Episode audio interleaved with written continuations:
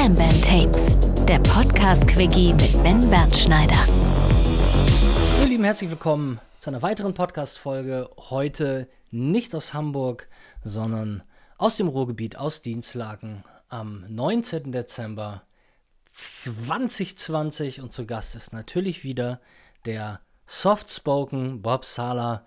Ähm, hallo Bob, mein Lieber. Lange nicht gehört. Äh, bonjour. Ja, wir hatten eine kleine Pause da drin. Ja, absolut. Ich habe, ich ehrlich gesagt, ist es so, ich, ich fühle mich immer noch von Raw unter Druck gesetzt, so dass ich noch nicht so ah, so aus der eigenen Begeisterung heraus so denke, boah, das muss ich den Leuten jetzt erzählen und jetzt irgendwas anderes. Ich, also ich leide immer noch unter Raw, was eigentlich nie, nie hätte passieren sollen, was aber jetzt der Fall ist.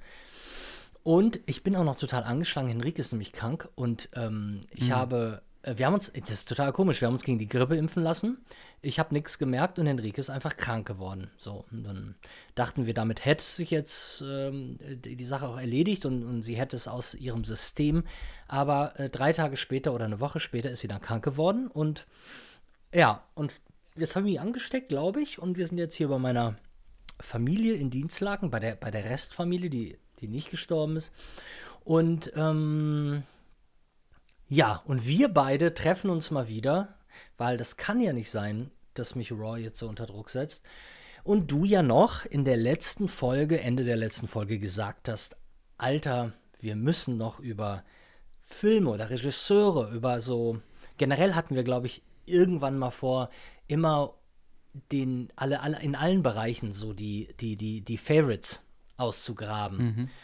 Und ähm, ja, da, da ja. du dir, dir Film und Regisseure und so gewünscht hast, würde ich ja sagen, ähm, ich äh, halte mich mit meiner Zunase ein bisschen zurück und du kannst, äh, ich, ich äh, feuer dich an. Ähm, ah, okay. Ich dachte, wir. Nein, lass uns ruhig. Nein, wir machen das auf äh, jeden Fall. Ich, ich meinte, was ich nur meine, ist so, ich bin, ich bin gar nicht so, ähm, bin gar nicht so one-track-minded, so, dass ich so habe keine Agenda, die ich durchbringen will. Ich würde alles, was du jetzt mhm. auf den Tisch bringst, ähm, äh, diskutiere ich liebend gern mit dir. Okay, also ich habe mir ein paar von meinen Lieblingsregisseuren einfach aufgeschrieben. Ja. Und ähm, ich dachte, wir machen so eine, die Top 5 oder sowas von uns beiden und gehen einfach mal durch und nennen pro Regisseur vielleicht mal einen Film, den man auch ähm, sich vielleicht in der Weihnachtszeit zu Gemüte führen könnte. Dass wir so eine schöne, geile Filmliste haben, ja. die du bei dir auch noch hochladen kannst und ich bei mir, äh, ähm, die, die Sinn ergibt. Uh, ja, also auf jeden Fall, du, lass uns das gerne mal versuchen. Ich habe da bestimmt nachher noch eine, eine, eine, Meinung zu und ich weiß, dass ich in, in zwei Wochen, das ist ja das, ähm, äh, das, ähm, ja, wie äh, äh nenne ich es denn? Jack of all Trades äh, äh, Phänomen, dass ich ja Phasen habe, in dem ich von Wes Anderson alles habe und nichts anderes gucke und auch gar keinen anderen Regisseur mhm. ertrage, weil ich dann nur das toll finde. Und vier Monate später kann ich mir keinen Film davon angucken und ertrage es nicht. Und deshalb ist es immer ein, nur ein, ein, ein kleiner Zeitstempel, und da bin ich sehr gespannt, weil den, wenn wir den jetzt festhalten sollten, dann weiß ich, was ich kurz vor Weihnachten 2022 gut fand. Aber das kann wahrscheinlich niemals für, äh, für das ganze Jahr stehen, wahrscheinlich. Ja, und bei mir ist es auch, als ist, ist genauso wie bei den anderen Sachen mit den Büchern oder so. Wenn wir jetzt eine Top 5 machen, dann äh, wäre die nächste Woche komplett umgedreht und es wären andere fünf. Ja, lustig. Äh, vielleicht vier wären ausgetauscht. Gut, Bob, ja, von mir aus äh, kannst du äh, gerne mal anfangen mit allem, was du, was du planst. Ja, mit allem, was ich plane. Ich äh, würde starten gerne mit einem Maler. Und zwar mit äh, Julian Schnabel. Ich weiß nicht, ob er dir was sagt. Ja, klar. Äh, okay, warum frage ich? Ähm, ein Maler, der auch Filme gemacht hat, der, glaube ich, ein sehr arroganter Fatzke ist. Ich habe das letzte, was ich von ihm im Kino gesehen habe, war eine Dokumentation über ihn, die eine riesige, ekelhafte Lobhudelei war. an sich selbst. Ich weiß nicht, ob du die gesehen hast. Die habe ich gesehen, ja. Die, also ich habe die im Kino gesehen, die habe ich jetzt ganz normal bei Amazon Prime gesehen und ich fand die ganz. Äh, ich, ich, fand die, ich fand die nicht so schlimm. Ich glaube, ich habe aber mit Julian Schnabel auch nicht so ein Problem. Mhm. Weil, weil ich finde, vielleicht ist es so, dass wenn jemand kleine Bilder malen würde und eine große Klappe hat, fände ich es komischer, als wenn jemand so massive Sachen malt und eine große mhm. Fresse hat. Ich finde so, das, das passt so zusammen. Das ist so ein. So ja, das, das passte für mich auch vielleicht. zusammen, aber in der Doku kamen einfach alle seine Gönner zu Wort und haben sich die ganze Zeit nur in ihrem Lob überschlagen und dann wird es mir irgendwann übel. Äh, deswegen bin ich da aus dem Kino raus und dachte, hm, hm, na okay, so ein Propagandafilm über ihn, äh, äh, den er noch mitfinanziert hat wahrscheinlich.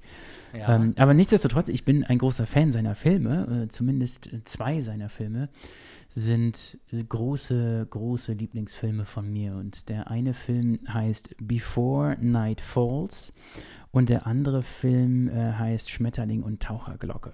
Mhm. Und ähm, Before Night Falls ist ein Film über einen Schriftsteller, einen kubanischen Schriftsteller, Reinaldo Arenas, womit wir wieder bei unseren anderen Themen wären. Ja. Ähm, und es ist der Versuch, einen Poeten und Poesie äh, aus der Sicht dieses Malers mit Bildern umzusetzen. Und das ist eine Biografie im Grunde dieses, dieses kubanischen Autors, aber natürlich auch der Versuch, irgendwie diese Poesie und seine Sprache auch irgendwie visuell greifbar zu machen. Und das gelingt ihm, finde ich, ziemlich, ziemlich gut. Reinaldo Arenas ist äh, damals äh, zu Zeiten, als Castro an die Macht kam, ähm, dort auf Kuba, ähm, ähm, Schriftsteller gewesen, homosexuell und deswegen auch von äh, Castro verfolgt und auch in, in so Konzentrationslager gepackt und Isla de la Juventud und wie das alles hieß und musste teilweise seine Bücher fünfmal schreiben, weil ihm immer wieder das Manuskript von der Polizei abgenommen wurde. Mhm. Und äh, ähm, er das aus dem Gefängnis hatte rausschmuggeln lassen, was er da geschrieben hat. Ähm, der ist dann irgendwann, durfte er fliehen. Irgendwie 1980 gab es ja mal so, ähm, so, eine, so, eine, so eine Möglichkeit für Dissidenten und Homosexuelle und so, äh, das Land zu verlassen. Es sei denn, du bist halt irgendwie politisch strafverfolgt. Und da hat er sich irgendwie mit dazu gemogelt und besonders homosexuell getan. Äh, äh, weil es irgendwie da wirklich auch so eine, so eine Test-Council am Hafen gab, so irgendwie, bist du wirklich schwul? Mhm. Äh, beweis dich mal. Ähm, ist dann nach Amerika und ähm, er war vorher wirklich ein, ein, ähm, ein Schreiber so im, im politischen im, im, im, politischen Gegensatz zu Castro und wurde auch im Ausland veröffentlicht, während er nicht in Kuba veröffentlicht wurde und hat auch Preise gewonnen in Frankreich, also weltweit renommierte Literaturpreise.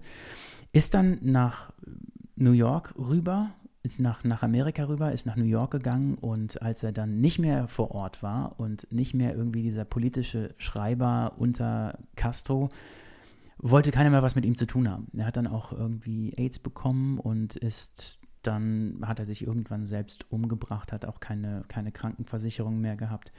Er hat noch irgendwie ein, zwei Bücher veröffentlicht, aber die wollte keiner mehr lesen, ist vereinsamt in New York, dann in so einer Wohnung äh, umgekommen. Das ist so die grobe Geschichte dieses Lebens und es ist grandios äh, umgesetzt. Man muss den als DVD bestellen im Netz. Es gibt leider keinen Stream.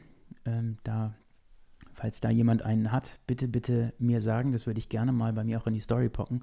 Es gibt kein, kann nur keinen kein deutschen Titel, ne? weil ich, ich weiß, dass uns viele Leute zuhören, die äh, sich lieber einen Arm abkauen, statt einen Film auf Englisch zu gucken.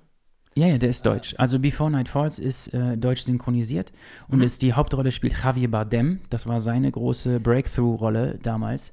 Ach, 2000. Wir reden nicht von einem, ach so, wir reden von einem Biopic, wir reden nicht von einer Dokumentation. Nee, nee, nee, wir reden von einem Biopic. Ah, es ist ah, wirklich. Ich, äh, Entschuldige, ich war, bei einer, ich war im Kopf bei einer Dokumentation. Ja, ja, es ist auch ein bisschen dokumentarisch. Das, ist eine, das, das kann man jetzt nicht sagen. Es ist ein Biopic. Es ist wirklich ein klassisches okay. Biopic, fängt in der mhm. Kindheit an, endet beim Tod. Ähm, und es ist, ähm, es ist fabelhaft. Es ist wirklich wunderschön. Die Musik, die Bilder, auch das andere Kuba zu sehen, was fern von dieser romantisierten Vorstellung von Che Guevara und Castro existiert hat mit der ganzen Verfolgung, dem Tod und dem Elend dieser Menschen dort. Ähm, das ähm, ist ein, ein wunderschöner Film. Der andere Film ist Schmetterling und Taucherglocke. Da geht es um einen äh, französischen ähm, Redakteur. Ich weiß nicht mehr, welche Modezeitschrift er. L. L. Von der L, ja. Mhm. Ähm, und dem passiert ein Unfall, ein Autounfall und er ähm, wacht dann auf und leidet unter dem sogenannten Locked-In-Syndrom. Das heißt, er kann äh, alles wahrnehmen, er kann ein Auge noch öffnen, er sieht alles um sich herum, er hat auch einen ganz normalen inneren Gedankenstrom und eine, inne, eine innere Rede, die er mit sich hat, aber er kann, sein Körper funktioniert sonst komplett nicht mehr. Er ist also gefangen in seinem eigenen Körper. Und ähm, im Grunde versucht er das kameratechnisch aus der Perspektive dieses Redakteurs zu machen. Das heißt, man guckt die ganze Zeit aus seinem Auge heraus und sieht diese Menschen äh, in dem Krankenhaus vor sich, vor ihm auftreten, diese Menschen aus seiner, aus seiner, seine, seine Ex-Frau, ähm, Freunde von ihm, die Kinder.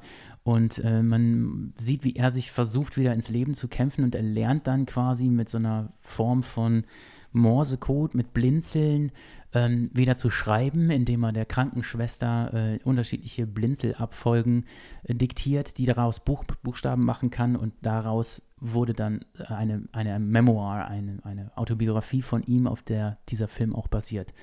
Und ähm, das ist ein bisschen weird und es ist auch irgendwie ein bisschen, ein bisschen drüber und ein bisschen zu gewollt manchmal natürlich, aber er bleibt einfach bei diesem Prinzip auch diese Perspektive weiterzunehmen und dadurch ist es auch so ein spannendes Experiment, finde ich. Und ähm, der Film hat mir auch sehr, sehr gut gefallen. Auch die Figuren, wie die, wie die eingeführt werden, was das bedeutet. Man, man sitzt oder man liegt mit ihm in diesem, in diesem Bett und möchte fliehen. Ja. Das wäre das wär für mich äh, äh, mal der erste Tipp. Julian Schnabel, ähm, Before Night Falls, muss man als DVD bestellen, gibt es aber auf Deutsch. Findet man auf den gängigen äh, Plattform, wo man sich sowas bestellen kann. Auch für irgendwie einen Fünfer oder so. Ich habe mir eine bestellt. Und äh, dann Schmetterling und Taucherglocke, den müsste es eigentlich auch zu streamen geben. Der ist von 2005, glaube ich, oder so.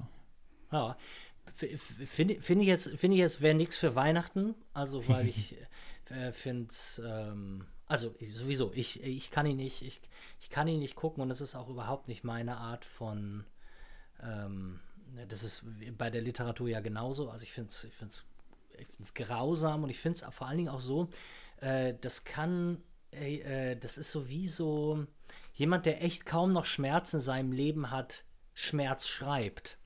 Ähm, weil, weil also, also, nichts da, weißt du, das ist ja sowas, der, der ich habe ich hab auch schon, ich habe einmal angefangen und einmal habe ich ein, ein, Stück in der Mitte geguckt und es ist so, ähm, Du meinst das Schmetterling und Taucherglocke? Genau, und das versaut ja. mir nicht nur den Abend, es versaut mir eher so die Woche. Und so, da habe ich nicht, äh, da, da, äh, also ich finde es auf jeden Fall gut und vor allen Dingen für Leute, die jetzt sagen, wo man nur ähm, Gutzeiten, Schlechtzeiten gucken, das andere äh, Ecke des, äh, des Spektrums zu sehen ähm, und dass, dass man durchaus das Kunst in, im, im Film gibt. Aber zu Weihnachten mit der Familie weiß ich nicht. Ach so, mir geht es jetzt nicht darum, ich, wenn ich an Weihnachten denke, denke ich an die Momente, wo man sich selber verkriecht und vielleicht nicht bei der Familie ist, sondern einfach auch ja, Urlaub auch, hat, alleine. Auch. Ja, und so. Ja, ja. Ich glaube, ich gehe gerade durch meine Liste so mal durch. Äh, ein, zwei Filme kommen auch, die lighthearted sind, aber ich glaube, die meisten Sachen, die ich hier stehen habe, sind schon auch äh, ähm, etwas für, für, für schöne Whisky-Abende, nachdem die Verwandtschaft weg ist. Ja, also wenn du eine Liste hast, ich habe natürlich keine, ich habe hab ja jetzt gerade von dem Thema erfahren, ähm, deshalb wäre es, ähm, kann ich wahrscheinlich auch nicht, äh, kann ich jetzt nicht, nicht ähm, kontern. Also wir können von Lieblingsregisseuren reden, aber ich müsste mir ja überlegen, oh, ich, ich kann es auch spontan versuchen, aber ich glaube, da müsste man sich ja, da müsste man sich ja Gedanken machen. Und ähm, das ist nichts, was ich so, ja, ich glaube, ähm, ja, da kann ich immer so ein bisschen was einstreuen, aber ich habe jetzt keine, ähm, da hätten wir vielleicht, und da hätten wir vorher, also viel früher drüber sprechen müssen, dass ich dann auch so eine Liste, also ist es ja überhaupt nicht, ist überhaupt nicht schlimm, ich habe keine, aber äh, hätte ich Natürlich eine, hast du äh, eine. Hätte, ja, meinst du im Kopf? Mein Kopf funktioniert möglicherweise nicht so wie deiner. Der ist immer so, ähm, deshalb mache ich ja auch den ganzen Tag. Ich mache ja morgens, wenn ich aufwache, mache ich eine riesige Liste und die Liste mache ich nochmal mittags und die Liste mache ich nochmal nachmittags und nochmal abends. Und wir leben quasi so ein bisschen nach dieser Liste, weil ich keine zwei Stunden das, was ich an diesem Tag vorhabe, sagen wir mal die 30 oder 40 Aufgaben, die, die, kann ich, die kann ich nicht behalten. Weil ich das Gefühl habe, dass meiner, dass ich in mein RAM, äh, mein Arbeitsspeicher, den muss ich immer frei machen. Weil der mhm. muss die ganze Zeit auf diesen ganzen Problemen und, und an Lösungsvorschlägen und Sachen so rumdenken. Und äh, da kann ich mich immer total gut daran halten, mir was so abzuticken.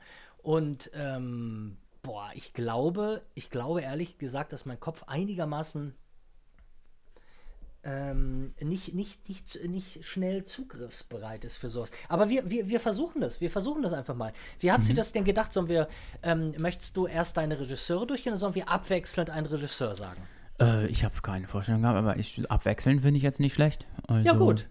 Ähm, äh, du hattest also, ähm, genau, pass auf, lass uns nochmal zusammenfassen für alle, die, die, die, ähm, also Julian Schnabel als Regisseur wäre quasi mhm. eine Empfehlung äh, von dir, der ja eigentlich bildender Künstler ist und die, die, das eigentlich so dieses Megalomania 80er Jahre Kunstszene so ähm, ja eine der großen schillernden Figuren aus der Zeit, wo also mehr nicht nur Bob Sala denkt, dass der Typ die ein riesiges Ego hat, die größte Fresse aller Zeiten und sich für teilweise bestimmt in der Zeit auch mit der, mit der Hilfe von aufputschenden Drogen für den allergrößten der Welt hielt. Und ich glaube, es seiner Familie das auch hat spüren lassen, denn ich glaube, dass ähm, sein Sohn, der guckt immer ähnlich, als sei er was Besseres. Oh ja, aber den kann ich zum Beispiel gar nicht sehen. Nee, also der, hat, der, der, der, stellen sich mir die Nackenhaare hoch. Ja, da, da kann, kann, man natürlich, äh, könnten Leute sagen, dass wir da beide sehr oberflächlich ticken in dem Moment, mhm. aber, aber es ist ja ein Trigger. Also wir können ja nichts machen. Wir gucken den an und sagen, mm, du bist mir komisch. Du bist mir, du bist mir ein bisschen drüber. Wie heißt der nochmal? Vito. Vito. Vito Schnabel. Der, der Ex von äh, Heidi Klum. Genau. Ja. Und ähm, ja, Jetzt überlege ich gerade, jetzt überlege ich gerade, ob ich auch aus so einer, aus so einer anderen ähm, äh, künstlerischen Ecke komme. Aber äh, ich hatte ja Wes Anderson schon gesagt, um die Leute auch nicht zu verwirren, würde ich jetzt bei meinem ersten Regisseur bei Wes Anderson mhm, bleiben. Gerne. Und Wes Anderson, ähm, den ist für mich äh, absolute Kunst. Ähm, mhm.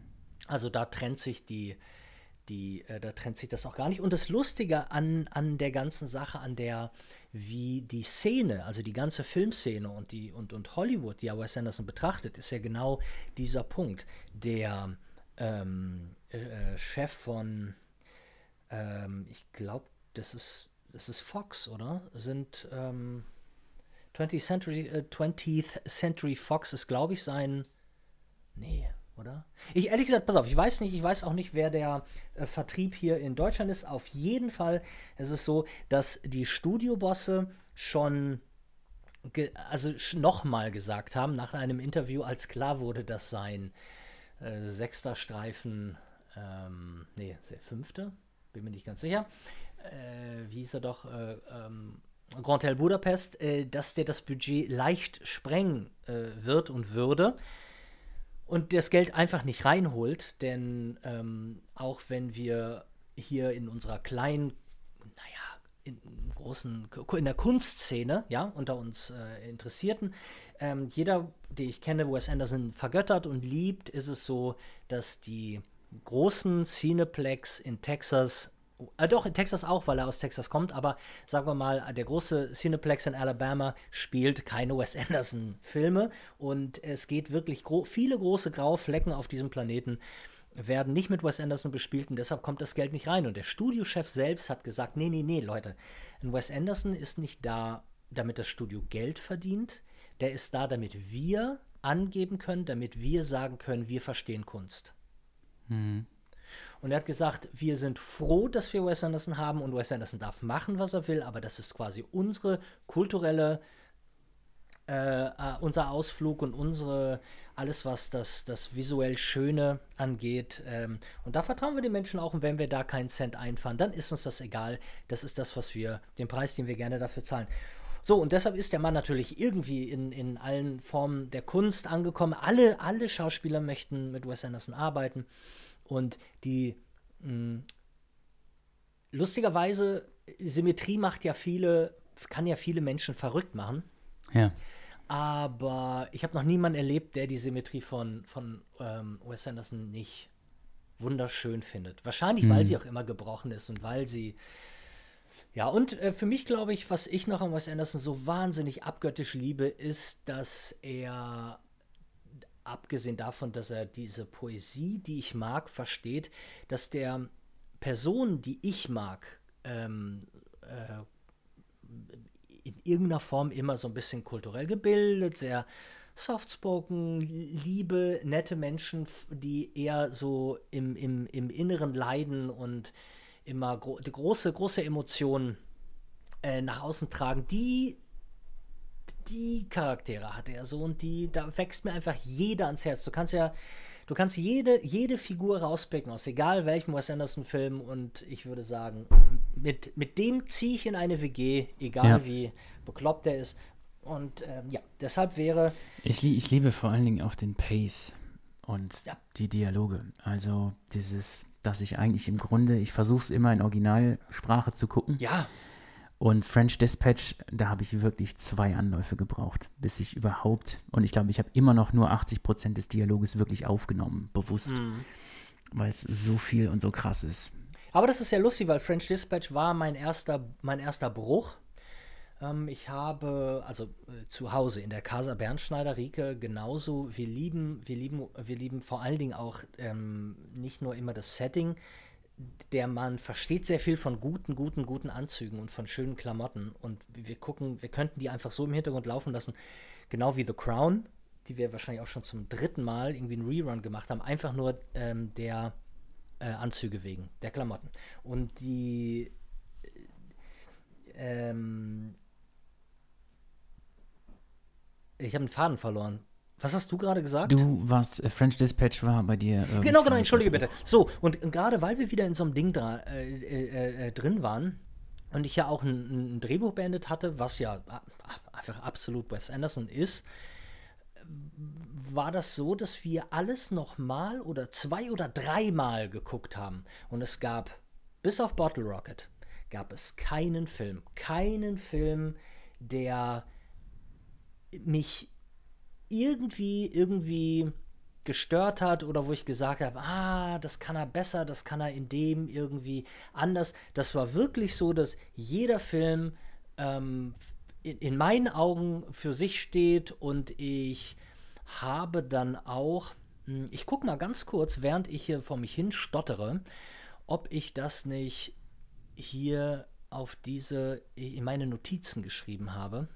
Weil ich habe immer so, jemand hat mal gefragt, sag mal, Ben, ich möchte mit Wes Anderson anfangen, kannst du mir was Genau, das, das wäre auch meine Frage an dich gewesen, dass wir Genau, so eine schöne. Liste machen.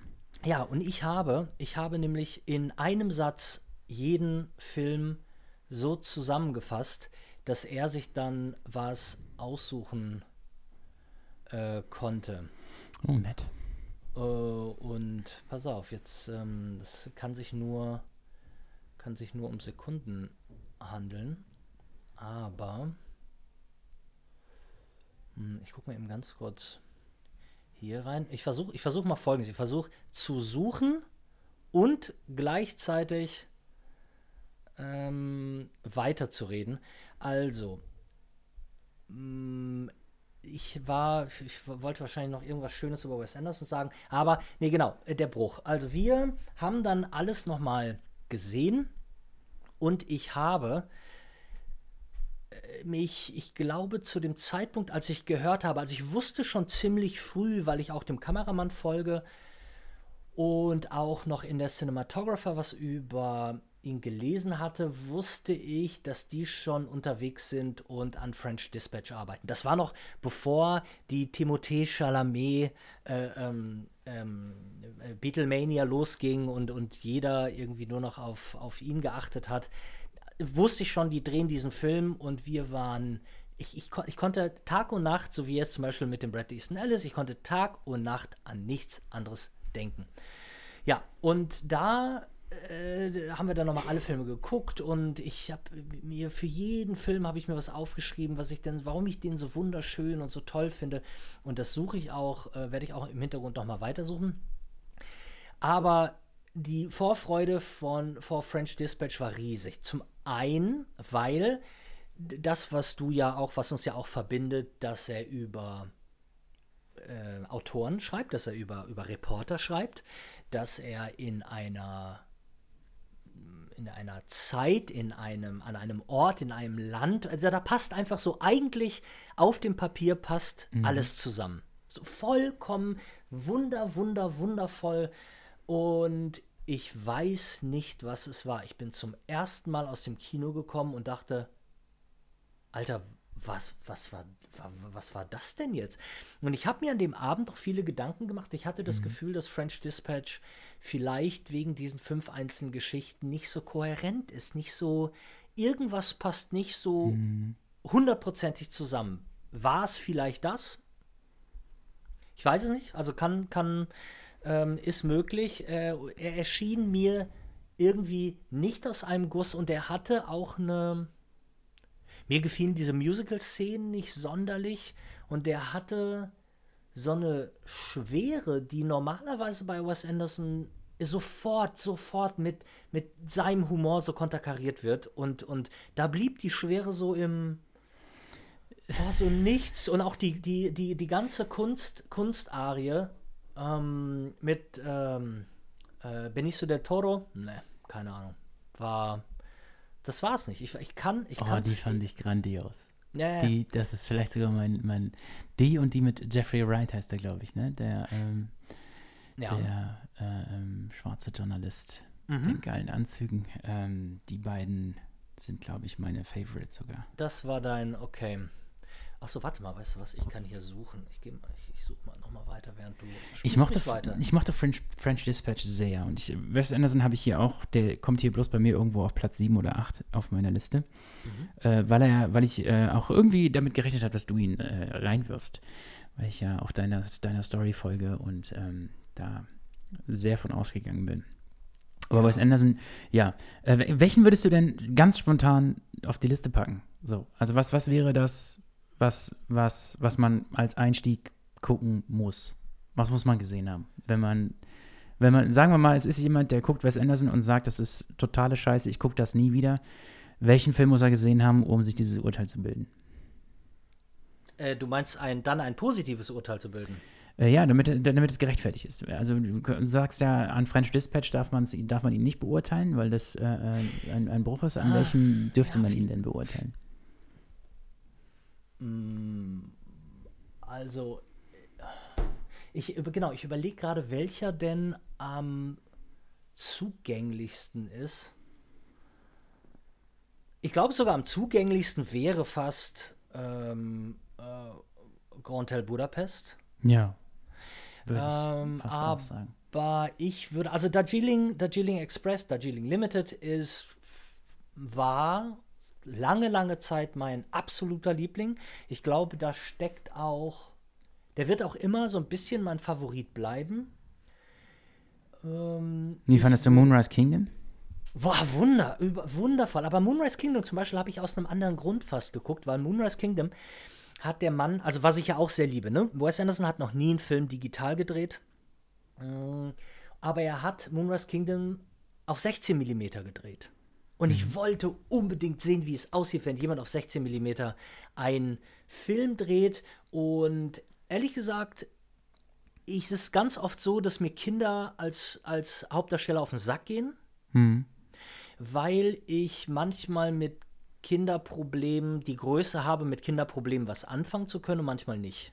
Mhm. Ähm, und deshalb hatte der Film auch mal wieder so Zeiten, wo ich gesagt habe, oh nee, irgendwie ist, ist, ist Moonlight, äh, Moonrise Kingdom gerade nicht der richtige für mich.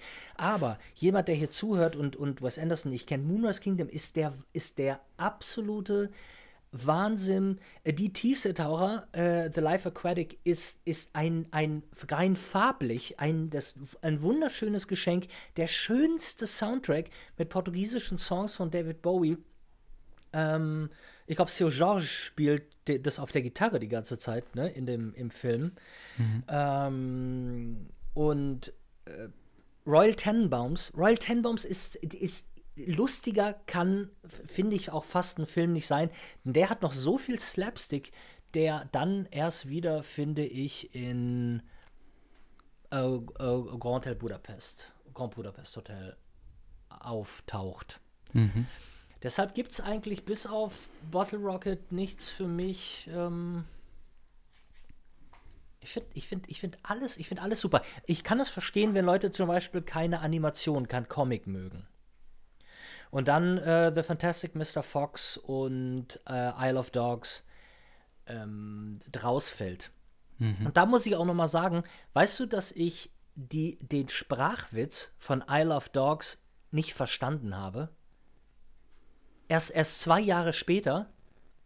Also, wenn, wenn ihr, Leute, die jetzt hier zuhört, wenn ihr jemand zuhört, der könnte ja denken, ich sage I love dogs. Ich sage aber nicht I love dogs, ich sage I love dogs, was sich genauso anhört, aber Insel der Hunde heißt.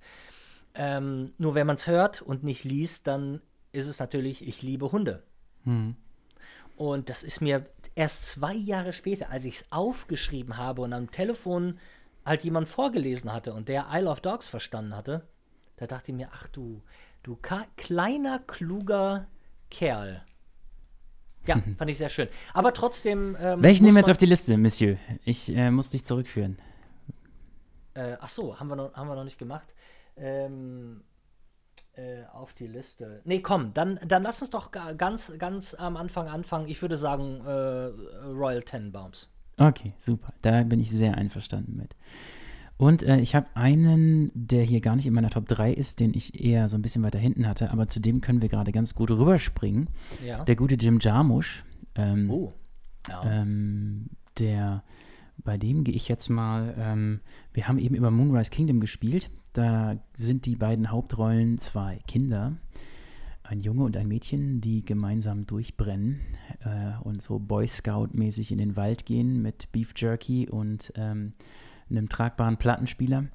Ähm, und die beiden tauchen auf in einem Film von Jim Jarmusch. Äh, mhm. So quasi als Tip to the Head von Jarmusch an Anderson. Die beiden sitzen nämlich ein paar Jahre später, schon so leicht aus der Pubertät raus, ähm, im Vergleich zu dem Moonrise Kingdom Film, sitzen sie im Bus äh, eines Busfahrers, der die Hauptrolle im Film Patterson spielt.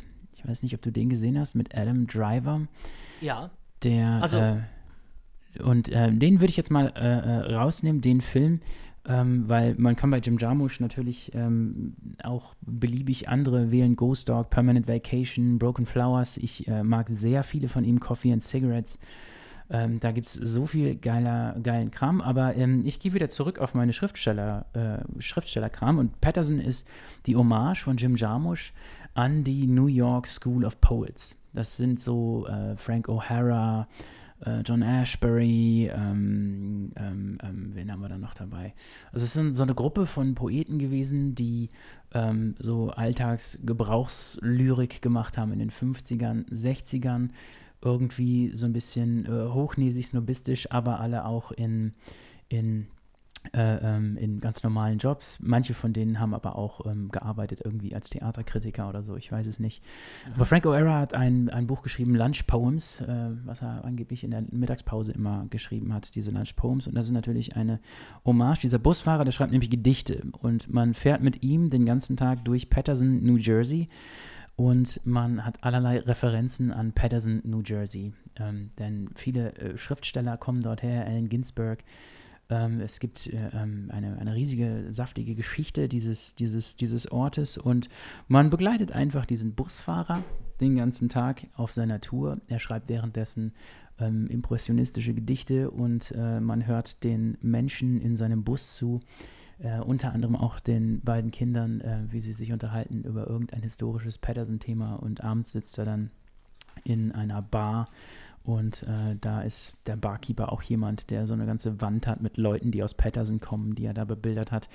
Und das Ganze ist äh, äh ein sehr entspannter, sehr entspanntes Hangout-Movie, so ein bisschen auch, äh, obwohl man die ganze Zeit nur bei einer Person ähm, angedockt ist. Ähm, und das, das, ähm, den gucke ich sehr, sehr gerne immer mal wieder, weil er mich sehr runterbringt und sehr entspannt. Okay. Nee, ich habe ähm, in der Tat war Jim Jarmusch für mich, ich habe Down by Law geliebt. Ähm, Stranger Than Paradise fand ich super. ähm, dann, ich habe sogar noch Blue in the Face habe ich noch geguckt. Ähm, das war ja gerade so, das war jetzt gerade so, so nach Pulp Fiction äh, Time, wo Jim Jarmusch ja noch mal so ein Go bekommen hat, weil das plötzlich tot, unfassbar in war, ähm, Talking Heads Filme zu machen. Du konntest mhm. einfach nur in, in, in, einem scheiß Coffeeshop stehen und die Leute haben sich unterhalten und die, die Leute sind völlig, seit sich zwei Leute über scheiß McDonalds in einem Auto unterhalten konnten und dass die Welt für alle war, ging dann auch Night on Earth, war natürlich irgendwie im Taxi. Mhm. Ähm, aber das waren so die. Ghost Dog war für mich fast schon, also wunderschöner Film, keine, keine Frage, obwohl ich da schon angefangen habe, Hip-Hop echt scheiße zu finden. Und mhm. äh, die, der ganze, der ganze RZA oder Jizza Soundtrack, ich weiß nicht, welcher von beiden den gemacht hat, ich glaube RZA. Äh, RZA. Ähm, äh, das war schon für mich. Ähm, Deadman habe ich äh, 95 oder 96 oder so noch geguckt. Batman? Ah, Dead, Dead Man, Dead Johnny Depp. Ja, ja, Johnny Depp, ja. Ähm, ja, und, und irgendwann, ich habe zum Beispiel The Dead Don't Die, habe ich bis heute nicht gesehen. Hast du auch nicht viel verpasst, äh, aber. Echt? nee, aber, aber Tilda Swinton als Alien ist immer geil. Also. Ja, ich will auch noch, aber ich, zum Beispiel, ich habe, ähm, ich kann auch genauso wenig mit ähm, The Walking Dead anfangen. Haben wir auch ja. versucht. Ich finde einfach Zombies, lustigerweise, ich finde die weder gruselig, ich finde die nicht lustig, ich finde Zombies so scheiße, ähm, dass ich, auch wenn jetzt jemand, wir wissen ja, dass äh, The Dead Don't Die ähm, ähm, allerfeinster Humor ist, aber äh, wenn, ja. du, wenn Zombies sind so, sind, sind so wie Clowns. So, ich brauche nichts mit Clowns und ich brauche nichts mit Zombies. Ja. Und deshalb kam ich in, in, in nein, ich sag dir nur, ich, ich mhm. verurteile The Dead Don't Die nicht. Du, du fandst ihn ja auch scheinbar auch ein bisschen lächerlich, wie ich hören kann. Äh, ja, ja. Aber, also den kann man mal so gucken, aber der ist jetzt kein Highlight. Okay, also nee, ich habe aber, ähm, ich habe ihn nicht gesehen und ich frage mich die ganze Zeit, ob Down by Law, ob das irgendwas damit zu tun hat, dass ich ähm, kannst du überlegen. Down by Law, äh, sollen wir mal ganz kurz, ich komme nicht an meinen Computer. Down by Law, doch da. Der wäre von, äh, warte mal, Down by Law, Jim Jarmusch, 86. Guck mal, 86. So, jetzt die Frage, wann kam Tom Waits Rain Dogs raus? Tom Waits Rain Dogs weil ich meine ja, weil der, der Track, der Track schlechthin auf der Rain Dogs von Tom Waits ist natürlich ähm, Downtown Train. Und da das so ein, so ein, so ein 80er Überhit über noch weitere zwei Jahrzehnte für mich war, überlege ich gerade, ob der äh, irgendwie in Down by Law eine Rolle gespielt hat. Ob der, ob der irgendwie am, am Ende kam oder mittendrin oder weiß ob sich das mehr. nur so. Den habe ich auch nur einmal gesehen, ich weiß es nicht. Ja, okay. Tom Waits ist auch einer der Zombies auf jeden Fall bei The Dead Don't Die. Der, den hätte, musste man mittlerweile auch gar nicht mehr schminken. Ja, das war der Plan wahrscheinlich. Und das, was ich auch so geil finde in Down by Law, dass Roberto Benini ja, da, da schon, da schon äh, geil ein mitspielt und, und, und dann in, in, in so in, was er im Kunstkino mitmischt und alle ihn dann erst ähm, bei äh, Das Leben ist schön äh, La Vita Bella so richtig mitbekommen haben. Mhm. Oh, und dann kamen die Fragen, kennst du Roberto Benini? So, du, du Affe. Ja, oder in Coffee and Cigarettes.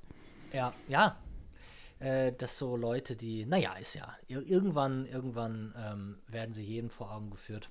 Mhm. Und ähm, ja, also, äh, äh, lass mich ganz kurz, wir haben jetzt als dritten Regisseur jetzt von dir genannt, äh, Jim Jarmusch gehabt. Ja, genau, der, der wäre bei mir toll. der weiter hinten in der Liste, das ist jetzt nicht irgendwie. Ach so, du hast ihn nach vorne gezogen. Äh, ja, wegen den beiden aus Moonrise Kingdom, äh, weil ich direkt ja, ja. in den Bus gesprungen bin mit dir. Mhm. Gut, ähm, dann bin, bin, bin ich wieder dran. Ich, äh, oh, die Leute warten bestimmt darauf, dass wir aufhören, so azi-fazi zu sein und mal einen, einen, einen Gassenhauer nennen. Äh, das würde ich auch, ich würde es nur weiter nach hinten, äh, ich würde mich so langsam nach vorne bewegen, denn nochmal zu aller, für, für alle, die jetzt äh, kurz davor sind, abzuschalten und mit dem Kopf zu schütteln und sagen, warum hat noch keiner von uns beiden, ähm, hier, wie heißt, sag mal, wie heißt der furchtbare unisono der furchtbarste, der Nickelback der Regisseure. Ähm, wie heißt er denn, der Transformers gedreht hat? Oh, Ja, äh, Äh, aber den, ja. den alle hassen. Und der, der würde bestimmt auch so ein, der, oder der hat bestimmt auch so ein Fast and the Furious gedreht. Ja, ja, ja. Ähm, naja, du weißt auf jeden Fall, der große, der große amerikanische äh, ähm, äh, Regisseur, den eigentlich jeder, der noch alle Tasten im Schrank hat, sagt, Alter, willst du mich verarschen? Aber der, der hat auch so einen Signature-Move und so. Ja, also das wird hier nicht auftauchen, aber ich bin durchaus und mehr als gewillt, ähm, äh, wesentlich kommerziellere Regisseure zu meinen Lieblingsregisseuren zu zählen. Das heißt, ähm, da, da, da könnte auch noch was kommen, was jemand kennt. Also ich würde als nächstes, würde ich sagen, weil ich da mal ein Ranking gemacht habe äh, auf YouTube, das irgendwann mal veröffentlicht, vor einem Jahr, glaube ich. Und zwar wäre das Woody Allen, weil Woody Allen, glaube ich, mich länger begleitet als Regisseur als jeder andere, weil ich äh, äh, definitiv mit 11, 12, 13 angefangen habe, Woody Allen-Filme zu gucken. Und neben ihm begleitet mich nur Steven Spielberg. Mhm. Robert Zeme- Zemeckis hat ja ni- nicht mehr so viel gemacht, aber neben Steven Spielberg würde ich sagen, ist Woody Allen der Regisseur, der mich die meiste Zeit in meinem Leben begleitet hat und zur wirklichen Überraschung. Ähm, ich, habe, ich habe jeden Film, ich besitze jeden Film von, von Woody Allen und ich muss halt sagen, dass als ich meine absoluten Favoriten nennen musste, und dafür geht natürlich jeder von Manhattan oder Annie Hall ähm, aus. Und die sind auch bei mir ganz oben, die sind auch ganz oben gelandet in meiner ähm, unter. Aber ähm, Midnight in Paris und Matchpoint, also Arbeiten, bei denen der gute Mann sich halt neu erfunden hat und zum ersten Mal sich mit seinen ganzen Phobien aus New York rausge traut hat, denn das kann man für die Leute, die Woody Allen nicht so auf dem Schirm haben, also Woody Allen, ein, ein äh, das Autorenkino überhaupt, noch lange vor Tarantino und so, ähm, der äh, gute Mann hatte, weil der nicht gut mit anderen Menschen konnte, einfach ein, ein, ein jüdischer Neurotiker, wie er im Buche steht, der gute Mann hatte nie die, die, die, die Lust auf Produzenten zu hören und wollte auch nie das, was, was drehen, was andere schreiben. Deshalb gab es von Anfang an, hat er immer nur mit den beiden äh, gleichen Produzenten gearbeitet und die hatten mit den Geldgebern und mit dem Studio und dem Verleih natürlich einfach einen Deal. Ihr stellt da eine Tasche hin mit Summe X, das war am Anfang war das nämlich genau eine Million, die stellt ihr da hin und dann geht ihr. Und dann reden wir erst wieder, wenn der Film fertig ist. Woody Allen wird aber nicht dabei sein, wenn ihr den Film seht, weil er ist nicht an eurer Meinung interessiert. Und so, nachdem dann natürlich äh, Annie Hall kam, äh, und auch Manhattan war dann klar, dass sie sagen, du darfst auf Lebenszeit, können wir diese Deals machen, wir wollen nie wissen, da wird immer mal einer dabei sein und da waren viele dabei, die das Geld nicht wieder eingespielt haben, aber da waren halt auch so viele dabei, die das Studio, die das Jahr gerettet haben. So und die, die, das, das Tolle an dieser selbstbestimmten Arbeit ist natürlich dann, dass jemand so dermaßen produktiv sein kann. dass Woody Allen hat in seinen produktivsten Jahren immer einen Film pro Jahr gedreht. Und äh, wer dreht denn einen Film pro Jahr? Ja. Und der Mann setzt sich nämlich, wenn die letzte Szene abgedreht ist, dann nimmt er seine Schreibmaschine, der schreibt immer noch ähm, auf, auf einer Schreibmaschine seine Skripts. mm, Und das sieht auch total lustig aus, weil der ähm, äh, so mit Edding und Tippex und mit Klebeband auf diesen Dingern rumkorrigiert. Naja, und äh, so macht der Mann weiter und der hatte halt immer ganz, ganz, ganz große Angst, New York zu verlassen. Und immer wenn er nach LA sollte oder weil er mal den Versuch gemacht hat, ich drehe jetzt mal einen Film über LA, da wurde der sofort krank, hat gedacht, er hätte, war ein großer Hypochonder, so wie ich, und er dachte immer sofort, er, er stirbt, hat einen Herzinfarkt, er hat Krebs. Warte, ich muss niesen. Ah, Gesundheit. danke. Warte. Ah, Immer zweimal. So, und der. Ah, ne, unterdrückt. Hm. Der Mann hat dann in seinen späten Jahren, ähm, über 80, hat er hat sich irgendwas geändert, weil er ganz doll in Scarlett Johansson wohl auch ein bisschen verknallt war und gesagt hat, ich finde die so toll, ich kann meine Augen nicht von der lassen. Wir drehen einen Film in London. Und dann hat er Matchpoint gedreht. Und das war nach 30 Jahren New York sein erster internationaler Film in dem Sinne. Und Matchpoint, äh, da, es gibt kaum, also es gibt vielleicht fünf Filme, wo das Drehbuch so perfekt ineinander greift und alles, alles, alles so perfekt funktioniert. Und dieser Film war der größte Hit des Jahres und die, die Unterstützung, die Woody Allen damit bekommen hat und die, die, dieses, diese Gewissheit, ich kann auch irgendwo anders drehen, hat ihn dann halt dazu gebracht, nicht nur da, sondern den schönsten Film über Paris mit Midnight in Paris, ähm, äh, Vicky Cristina Barcelona ähm, über Barcelona einzumachen, I Love Rome über Rom, in, in, in uh, From Rome with Love, so heißt er. Und ja. äh, dieser Mann wurde ein, ein total, also natürlich immer noch der. Die du gerade aufgezählt hast, fand ich alle extrem kacke. Ah, guck mal. nee, der, der, linken, der linken Intellektuellen, da, da bleibt er ja natürlich. Und ähm, nee, es gibt kein, also ich lasse auf keinen Film eigentlich so richtig was kommen bis auf. Ich. Och, nee, sogar Melinda and Melinda geht sogar Wonder Wheel. Na, okay, Selig muss nicht. Ich kann, ich kann mich, ich kann mich auch nicht, äh, ich kann, kann, kann kein Urteil haben, weil ich die meisten Filme nur angespielt habe. Ich habe selbst Annie Hall nicht ganz geguckt, weil ich einfach, ich, ich mag das Personal nicht bei ihm. Ich bin, ich, ich kann damit nicht so viel tun. Ich habe keine Ahnung wieso. Vicky mhm. Christina Barcelona fand ich ganz schrecklich, obwohl ich mhm. alle drei Schauspieler Lieblingsschauspieler von mir sind. Mhm. Ähm, ähm, Midnight in Paris, äh, vielleicht könnten wir den für die Liste nehmen. Ja, ähm, unbedingt. Ist natürlich auch mit äh, äh, thematisch äh, schön ja, bei Hemingway, uns und zu unseren Hemingway-Geschichten. Die, die, die, schön.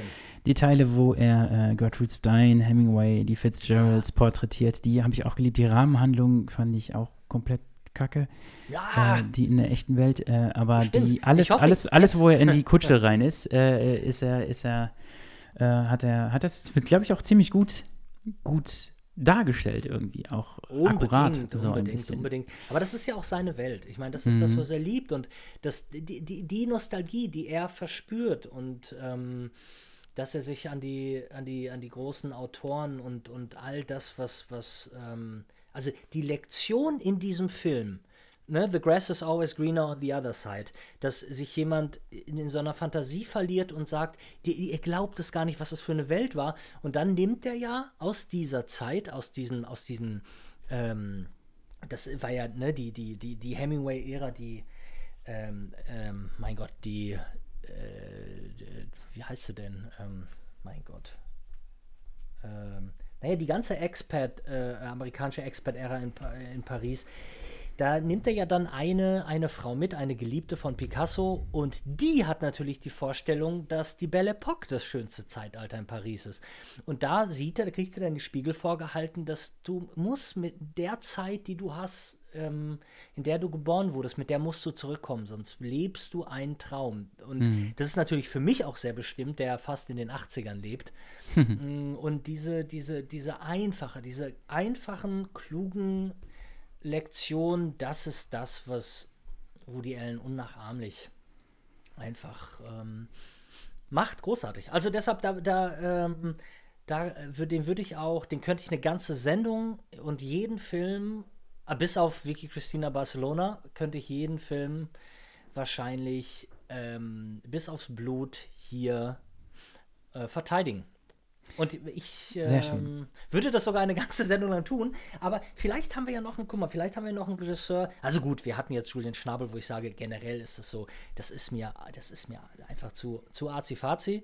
Mhm. Ähm, aber vielleicht haben wir ja auch noch einen, wo wir uns eines andersrum eines Besseren belehren können, wo dir noch einfällt, äh, warum um alles in der Welt oder du dich fragst, wie mir das denn nicht gefallen kann.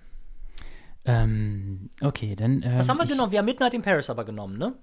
Midnight in Paris. Ja, ja. okay, super. Mhm. Ich könnte, ich, ich würde mal eine Schnellrunde machen mit zweien, über die wir gar nicht so in, ins Detail gehen. Bitte.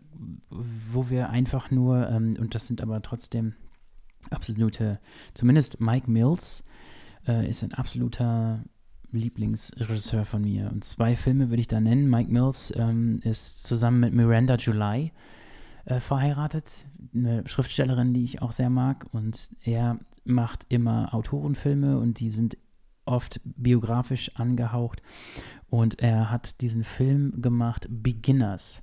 Der mhm. kam 2008 oder 2010 oder so mit Christopher Plummer, der seinen Vater oder die Vater, den Vater dieser Hauptfigur dort, die gespielt wird von ähm, Ian McEwan, Ian Mc, Nee, Ewan McGregor. Ewan Mc- Ewan McGregor. Ja, genau, McGregor. McGregor. Ähm, und die ähm, äh, Melanie Laurent in der weiblichen Hauptrolle, super grandioser Cast. Und ähm, bei ihm sind die Filme sowieso Collagen ein bisschen. Und ähm, es geht darum, dass sein Vater stirbt und man hat immer so Rückblenden, man springt in der Zeit und der Vater ist ähm, relativ spät noch als homosexuell, hat er sich geoutet und hat aber auch gesagt, ich will das noch ausleben für die letzten Jahre meines Lebens. Es ist ein 80-jähriger, kürzlich geouteter Homosexueller geworden. Und ähm, er ist selber so ein Zeichner, der in so einer Zeichenagentur arbeitet und äh, auch irgendwie immer nur so zwei, dreijährige Beziehungen hat und irgendwie nicht so richtig den Platz für sich findet. Und das, äh, wenn ich einen Film Leuten nennen wollen würde, dann würde ich wahrscheinlich Beginners sagen. Also der bedeutet mir sehr viel. Beginners, ich war, glaube ich, sechsmal im Kino damals. Das Sechsmal. Ja, ja, ich habe ich hab da drin gewohnt. Ähm, damals im, im Lichtwerk in Bielefeld.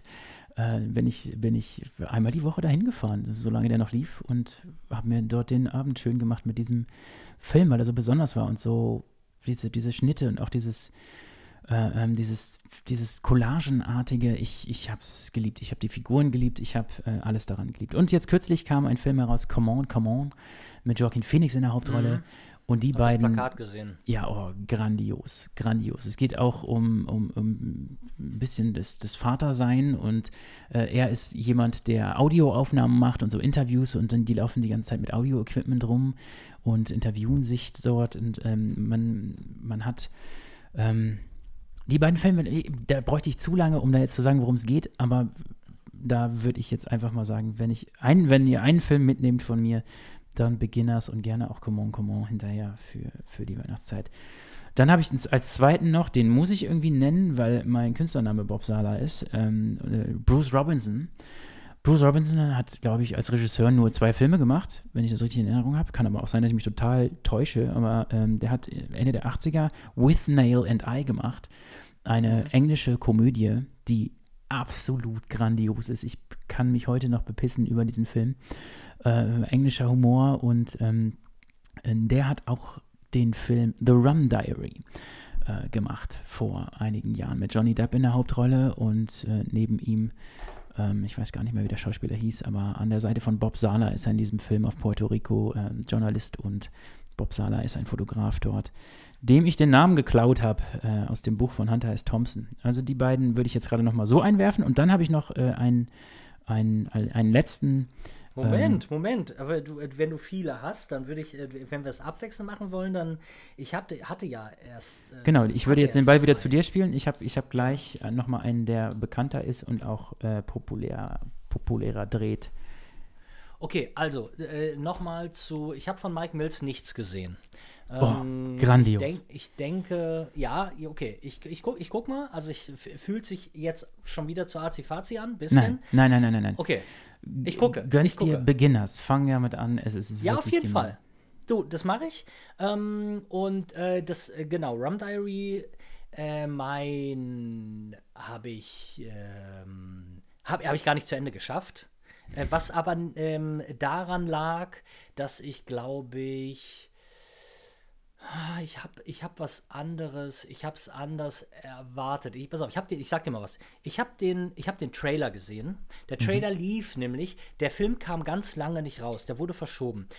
Ähm, Amber Heard, das an Amber Heard war, bevor jetzt, ne, bevor den ganzen Skandal, als Amber Heard noch ein absoluter, ein absolutes äh, ähm, Lamm war und niemand irgendwie Amber Heard kannte, kam eine Verfilmung, eine furchtbare Verfilmung von Brad Easton Ellis raus, die hieß The Informers und die Informanten. Und da war Amber Heard nackt. Die ganze Zeit. Und das war, äh, das hat sich schon ziemlich eingebrannt, denn ähm, die junge Dame war einfach sehr gut gebaut. Und äh, deshalb war es so, dann kam halt lange nichts, dann kam irgendwie so Drive Angry, irgendwas mit Nicolas Cage oder was. Aber dann kam dieser Trailer von Rum Diary und dachte man, ach guck doch mal, das ist doch die hübsche Frau aus Informers. Und meine Güte, Johnny Depp und ach guck doch mal die Zeit und die Autos und wie geil. Und die haben einen Trailer, der Trailer, der diesen Film beworben hat, der war äußerst lustig. Der war, der hatte ein gutes Tempo. Und davon, finde ich, kann der Film also nichts davon halten. so gar nicht. Also, dass der auch hinten, dass der auch noch eine, eine, die, eine leicht, so eine dramatische Wendung bekommt. Ich finde die Geschichte zwischen ihm und der Frau, finde ich furchtbar. Ich finde diese, diese, diese Agonie und diese Qual, also ich finde, ein Film muss sich irgendwie entscheiden. Also ich fand das mhm. alles nicht, ähm, also das Setting, der Background, alles das, was man kennt und weiß, so, ähm,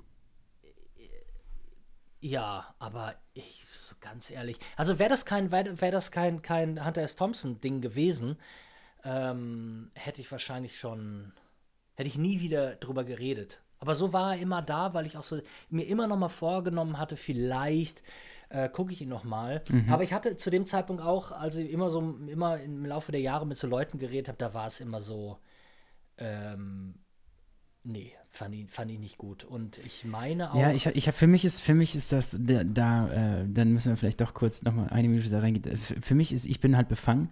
Diesen Roman habe ich bestimmt 20 Mal gelesen und als es mhm. hieß, es kommt eine Verfilmung und sie ist auch noch von Johnny Depp, dem wirklich wahrscheinlich besten Freund von Hunter S. Thompson, ähm, die immer wieder verschoben wurde. Und es gab, ähm, es gibt äh, online bei YouTube Making of The Rum Diary gibt es mhm. eine fünfteilige Mini-Doku von dem Making of von dem Making of aus den 90ern.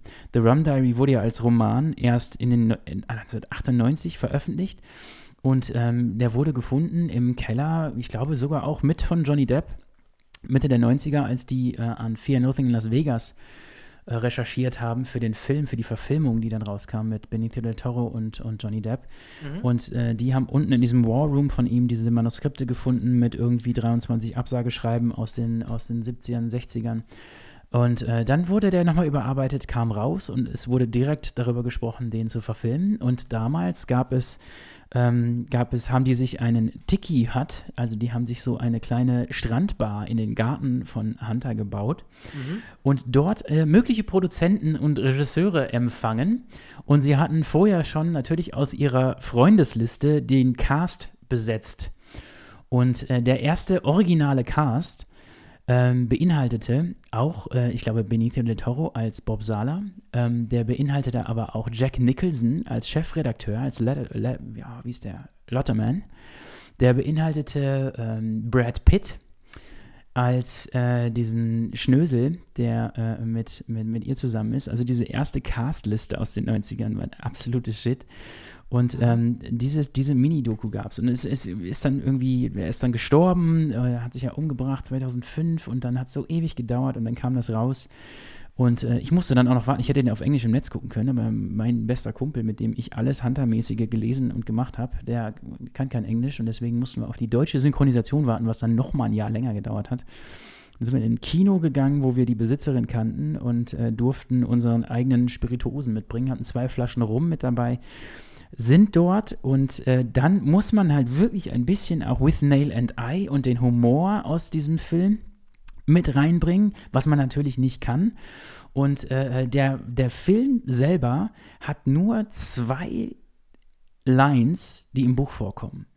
Der ganze Film ist im Grunde um das Buch ist komplett interpretiert und adaptiert. Und es sind Figuren zusammengelegt. Ähm, es gibt äh, Figuren, die im Buch zwei Personen sind, die eine Person sind in dem Film.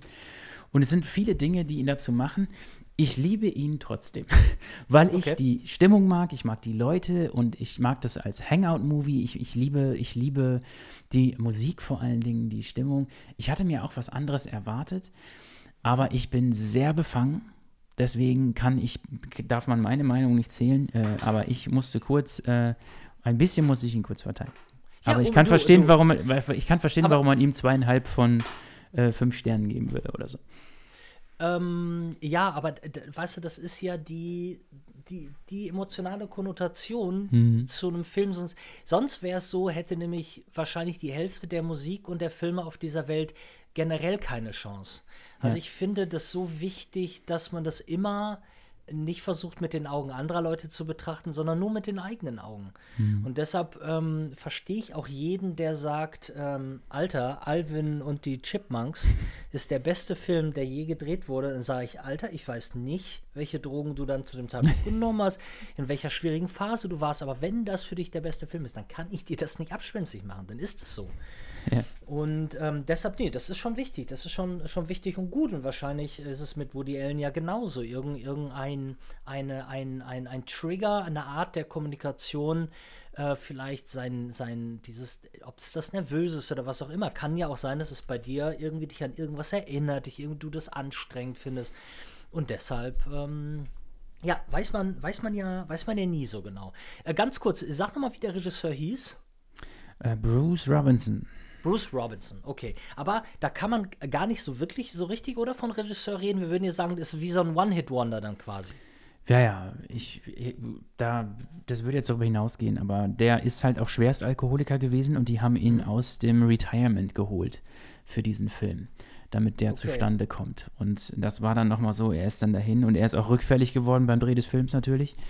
Ähm, und die war, hatten sich vorgenommen, bei dem, bei dem Dreh nicht zu trinken, Mhm. Was irgendwie zwei Wochen dann geklappt hat und Ich wollte schon sagen. ja, Aber du, hol, du holst dir für einen Film mit Johnny Depp auch niemanden, niemanden der nüchtern bleiben soll. Das Ja, und, und With Nail and I, ich, äh, das ist wirklich ein so lustiger Film. With Nail and I, den kann man auch auf jeden Fall im Netz finden. Ja. Ähm, grandios. Okay, pass auf. Jetzt, ähm, wir haben nämlich die Stunde schon geknackt. Und, Ah, stimmt, ähm, du hast keine Zeit. Aber, aber was mich ein bisschen, was mich ein bisschen freut, nee, vor allen Dingen meine, eigentlich, ich habe ja Erkältungssymptome und ich wollte nicht so lange reden, aber ähm, ich finde das ja schön, das ist doch eigentlich ein gutes Zeichen, dass wenn wir miteinander plaudern, ich meine, meine Sorgen hier vergesse. ähm, aber trotzdem können wir ja, können wir ja, wir können ja versuchen, zu einem, zu einem Ende zu kommen und uns eher äh, wieder vornehmen, äh, nicht so eine lange Pause zu machen. Ja. Ähm, also, pass auf, ich würde, ich würde auf jeden Fall noch, weil ich äh, weiß nicht, ob mich je, außer der erste Matrix-Teil, den ich alleine in New York gesehen habe und da rauskam und mich zum ersten Mal mit, mit wildfremden Leuten, wir standen alle im Kreis haben uns angeguckt und, und wir waren den Tränen nah, weil wir nicht wussten, was wir da gerade gesehen hatten. Ähm, das war so ungefähr ähm, bis auf den Film, bis auf Matrix, äh, habe ich, habe mich nur einen Regisseur, der wirklich, wirklich kommerziell ist, so von den Socken gehauen, weil ich, ich habe selten, selten so eine Perfektion durch alle Filme hindurch gesehen, ähm, was einfach, einfach wirklich Craft angeht, äh, Regie führen, das ist David Fincher. Und ich habe, ich weiß, dass ich damals noch in Krefeld habe ich Seven, habe ich sieben gesehen. Und mir war sofort so eine, so ein Framing hatte ich, kannte ich sonst nur aus Comicfilmen. Also aus, aus nicht aus Comicfilmen, aus Comics. Das war, das war, das war so, das war so gut, das war so düster, so viel mit Schatten zu spielen. Und dann hat er das Ende natürlich auch total irgendwie äh, umgehauen und für mich, äh, ich hatte, wann weiß ich denn, 95 war ich dann? War ich 18? Nee, 19. 18, 19 irgendwie da interessierte mich das, äh, ich habe nicht darauf geachtet, wer da Regie geführt hat, ich wusste das nicht. So, und als dann aber zwei Jahre später, 97, war ich in New York, genau wie bei Matrix und habe sogar im gleichen Kino, das war das äh, Lowe's, Löws, Löws Theater am Times Square, da habe ich The Game gesehen mit Michael Douglas und Sean Penn. Und ein Film, der, den kaum jemand irgendwie auf dem Schirm hat.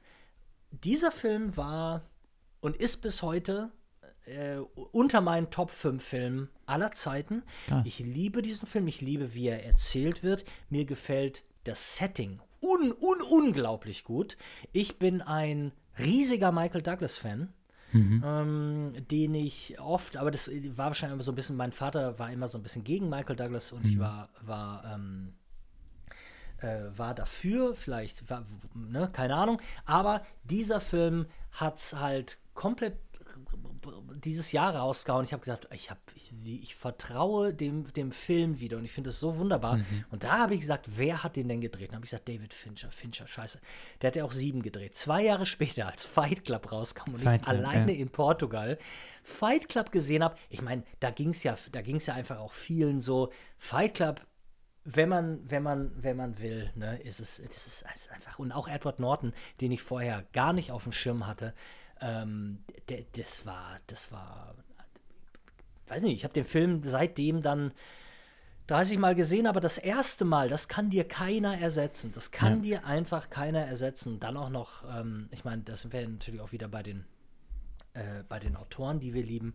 Ähm, aber ich habe, um, um, um kurz bei Fincher zu bleiben, ähm, war das so, dass ich dann boah, so, ich, ich, bis auf Alien 3, bis Ja. auf Alien 3, den, weil ich Alien geliebt habe für die Firepower, ja, für die Waffen, die da aufgefahren wurden, und dann dreht jemand einen Alien, der komplett ohne einen Schuss auskommt. Das war für mich so, nee, nee, nee, nee, nee. Le leck mich am Arsch. Das Game neu erfinden, ähm, Game neu erfinden mit irgendwas, was mir am Herzen lag, ist nicht.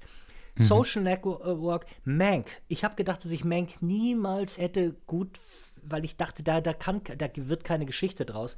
Ich fand Mank geil. Ich fand sogar die Verblendung ähm, äh, Neuverfilmung. Ich fand sie unnötig, aber ich, ich, ich finde sie trotzdem super. Ich finde Gone Girl geil. Ich habe sie nicht mal geguckt, die Verblendung der Verfilmung. Ach so, ich fand nee, die doch, doch. Originalfilme irgendwie schon echt cool. Achso, nee, ich, guck mal, ich fand die nämlich, ich fand die nämlich gar nicht so geil. Hm. Ähm, und deshalb habe ich, äh, habe ich dem nochmal eine, äh, da mal eine Chance gegeben. Aber ja, egal. Aber ich habe die Fincher- auch mehr wie ein Tatort geguckt, als irgendwie wie ein Kinofilm, um ehrlich zu Mhm. sein. Ja, ich bin nicht so, ich kann, ich finde, es gibt so eine skandinavische Filmsprache und ich habe auch fast das Gefühl, dass es immer an der Synchro liegt, als würden nur die trotteligsten, beklopptesten Studios die skandinavischen Filme nehmen. Die sind alle Mhm. Ja. schlecht gesprochen. Ja. Ähm, und irgendwie wer, wer, werden wir nie so richtig, ähm, so richtig Freunde. Obwohl ich, ich fand diese, äh, hier Karl Morg, diese, ähm, wie hießen sie denn alle? Verdammung, Ver, Ver, Ver, Ver, Verhängnis, Verflügung, Verflumblum. Diese ganzen Dinger, die fand ich alle gar nicht schlecht als Verfilmung. Ja. Ja, keine Ahnung, aber ich bin auf jeden Fall dabei. Welchen würdest du denn dann nehmen? Sieben oder Achso, Fight wir Club? müssen ja, wir müssen ja, wir müssen ja einen nehmen. Mhm. Ähm, ja, du, weil du bei Fight Club ja auch so reagiert hast, sollen wir dann Fight Club nehmen. Ja, definitiv. Ja, Also, komm, dann lass uns Fight Also ich würde ja trotzdem, ich würde für jeden, der Wer es The dann noch ich habe letztens noch mal, ich habe letztens noch mal sieben gesehen. Ja. Ähm, meine, meine Freundin, die hat auch eine Hausarbeit geschrieben über die sieben Todsünden Mhm. In mittelalterlicher Literatur und äh, das ist auch ein richtig geiles Thema. Dante, göttliche Komödie. Ähm, das ist etwas, was auch einfach, der Film ist perfekt. Der ist, da gibt es nichts, was über ist. Also Ja, ja, ja, und nichts, was fehlt. Es ist einfach perfekt. Und, und das ist für mich halt Fincher. So, und aber bitte, bitte, bitte, jeder, der hier zugehört hat und The Game nicht kennt, weil er Mhm. müh zu alt ist, weil er Vorfight klar war, bitte, bitte, bitte, guckt ihn euch an. Das Ende macht einen fertig. Das Ende macht einen so dermaßen fertig. Also bitte The Game gucken und ähm, ja. Also ich habe, ich habe, ich hätte es auch nur a- a- zum Rausschmeißen nur noch einen. Okay, ich habe äh, auch noch einen, der für mich auch sehr wichtig ist, auf jeden Fall. Ja, bitte. Äh, der nennt sich Cameron Crowe. Und, Oh. Komm, das ist einer, den können wir gemeinsam. äh, okay. Äh, das war ein, ein, ein wichtiger Moment für mich in den 90ern. Das war auch die Zeit, ähm, wo ich meinen ersten Fernseher auf dem Zimmer hatte und nicht mehr zur Schule gegangen bin, weil ich nachts von 11 Uhr bis äh, halb sieben morgens jeden verschissenen Film geguckt habe, den ich gefunden habe. Und äh, eine eigene Fernsehzeitung mir gekauft habe von meinem Taschengeld. Und nur noch, nur noch Tele 5 und diese ganzen Sachen, die da damals äh, zur Verfügung standen, liefen. Und ähm, Cameron Crowe ist so jemand, der macht so Publikumsfilme. Und es ist auch, es sind einfach romantische Filme auch. Es sind immer Liebesgeschichten und, und äh, was fürs Herz im Grunde. Ähm, aber es, es ist einfach auch zumindest zu Beginn sehr gut geschrieben gewesen. Also jetzt die letzten waren alle jetzt nicht mehr so geil. Also wir kaufen einen Zoo, ist ganz gruselig. Äh, aber damals Jerry Maguire ähm, war eine Revelation für mich. Ich war aber auch noch jung genug, um, um, um den so cool zu finden. Äh, ich mag Tom Cruise sehr gerne. Ich muss es, ich muss mich outen. Ja, Tom du, ich Cruise- oute mich mit. Ich, äh, Tom Cruise äh, Mein ich, Leben. Äh, bin ich bin ich ein äh, großer Fan, nicht von allen Filmen, aber von doch einigen auf jeden Fall. Und äh, ähm, ich mag seine Einstellung zu dem ganzen Kram. Ähm, aber in dem Film war er auch, ähm, hätte er auch gut und gerne mal einen Oscar bekommen können, fand ich. Ja. Äh, die Nebenrolle Cuba Gooding Jr., der hat ja den Nebendarsteller Oscar bekommen. Was aber auch super gut war. Ja, total. Und äh, es ist, ähm, es, es, es hat mich einfach auf so vielen Ebenen berührt auch, auch diese, diese Schreibburst in, in der ersten, zweiten Szene nachts, wo er dann nachts noch dieses Manuskript irgendwie ausdruckt und allen Leuten auf den Schreibtisch legt. Und immer dieses, äh, äh, immer dieses kurz Mut haben, was dann halt auch, auch so ein Zitat nochmal aus Wir kaufen ein Zoo ist, aber dieses nur einmal zehn Sekunden sich irgendwas trauen irgendwie. Mhm. Und das ist, das ist ja was, was sich durch die Filme auch irgendwie so ein bisschen zieht. Und dann ist es natürlich Almost Famous. Ohne den äh, bei Aber mir. Können, können, wir, können wir, pass auf, ganz kurz, weil ich weiß, dass wir über Almost Famous ja noch reden und vor allen Dingen, ich hoffe ja auch, dass wir den nehmen für mhm. unsere Liste. Mhm. Aber äh, du, äh, bei Jerry Maguire als ist, wo wir ja wirklich eigentlich von einer weiten, weiten, weiten Bandbreite von Popcorn-Kino, von Sportdrama, von mhm. einfach nur ein, ein, ein, guter Spielfilm reden, der eine totale Bandbreite äh, ja trifft und eigentlich durchaus hätte von uns beiden auch zerrissen werden können, wenn wir gesagt haben, Alter, ja. entschuldige bitte, der hat ja kein, kein Edge. Kaum ein Film drückt so oft auf die emotionale Taste, in, und in jede Richtung. Also das, was du meintest, mit dem, mit dem Schreibbörsten Manifest zu schreiben und, und, und, und einfach mal irgendwie was Gutes zu tun in, in, in der in, in so einer Branche. Aber ka du kannst mir nicht erzählen, dass du nicht bei ähm, you, ad, you Had Me at Hello, du hattest mich bei Hallo, dass, da, als, dass da keine Tränen fließen mhm. bei diesem Film. Und auch der kleine Junge, der ist doch, also das ist doch, das ist doch wirklich so gut, einfühlsam, ja. Gut. Vor allen Dingen äh, der kleine Junge war es bei mir auch tatsächlich. Total. Meine Als der kleine Junge den umarmt. Ja, ja. Och. Also ja, da ja. geht's doch, da, da geht einem doch das Herz auf. Aber du darfst, bitte eine Sache dürfen wir nicht vergessen, wenn wir ähm, wenn wir von Cameron Crowe reden, dass ganz viele Leute vergessen zwei Dinge aus den, aus den 80ern. Zum ja, einen. Mhm. dass der Mann Fast Times at Richmond High geschrieben mhm. hat und der Mann hat Say Anything ähm, äh, auf, auf Deutsch der uneinfühlsame Name Teen Lover.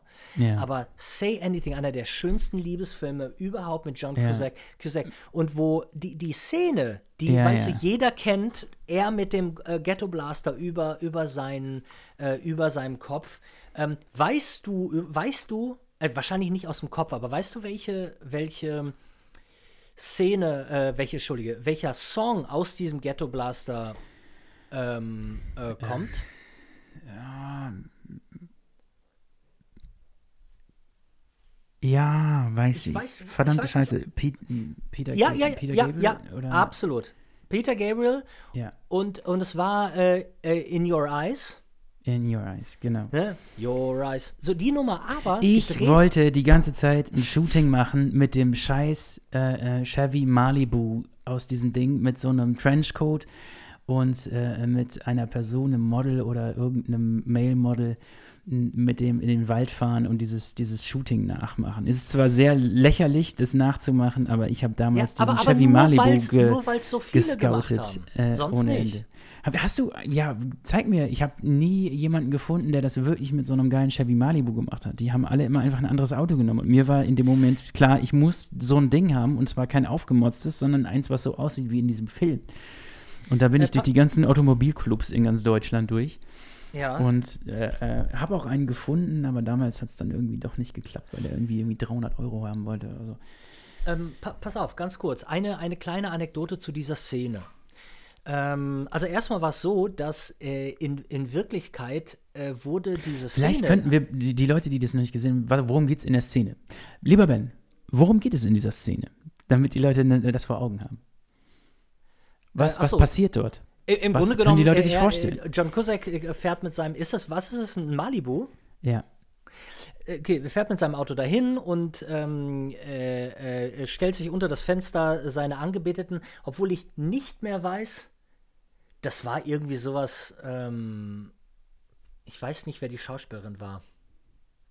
Ja, weiß ich ich weiß es wirklich nicht. Ich weiß nicht, wer die Schauspielerin war, aber er stellt sich unter ihr Fenster und, ähm, äh, äh, und ähm, er steht nicht, er steht neben dem Wagen, er steht nicht auf dem Wagen, auf dem, mhm. ne, weil ich hatte so oft im Kopf, dass er auf der Motorhaube steht, aber das stimmt nicht. er steht vor der und Motorhaube. Steht vor der Motorhaube und haut den Song äh, äh, raus. Sie liegt auf dem Bett und dann ähm, hört sie das und geht zum Fenster und ja. Ähm, und haut den Song raus, er hat einen Ghetto Blaster, diese 80er Jahre Ghetto Blaster, die, diese die, fetten silbernen Dinge. Die, Dinger, die hält er über seinen, mit noch mit hochge, ähm, ähm, hochgereckten Armen, ja. ja. und, ähm, und pass auf, die haben aber, die haben ähm, äh, Fishbone. Äh, A Question of Love von Fishbone lief in Wirklichkeit und haben sich die Szene angeguckt und haben es dann ersetzt in der Vertonung durch Peter Gabriels In Your Eyes. Also es war nicht, es war äh, also nicht original der Song, aber äh, war trotzdem die bessere Entscheidung, alles super. Aber ich wollte dir ganz kurz was erzählen. Und zwar, es gibt, du weißt ja, ich bin ja auf so einem Synthwave-Ding und mhm. viele von uns, die diese ganze Synthwave-Musik lieben, machen das ja, weil sie die 80er so lieben. Und es gibt eine Band, die äh, sehr ähm, ähm, naja, verbreitet jetzt Synthwave-mäßig ist und diese, äh, diese Band heißt Gunship. Und diese Band, die haben einen Song gemacht, der heißt ähm, When You Grow Up, Your Heart Dies. Und When You Grow Up, Your Heart Dies ist eine Zeile aus dem Breakfast Club.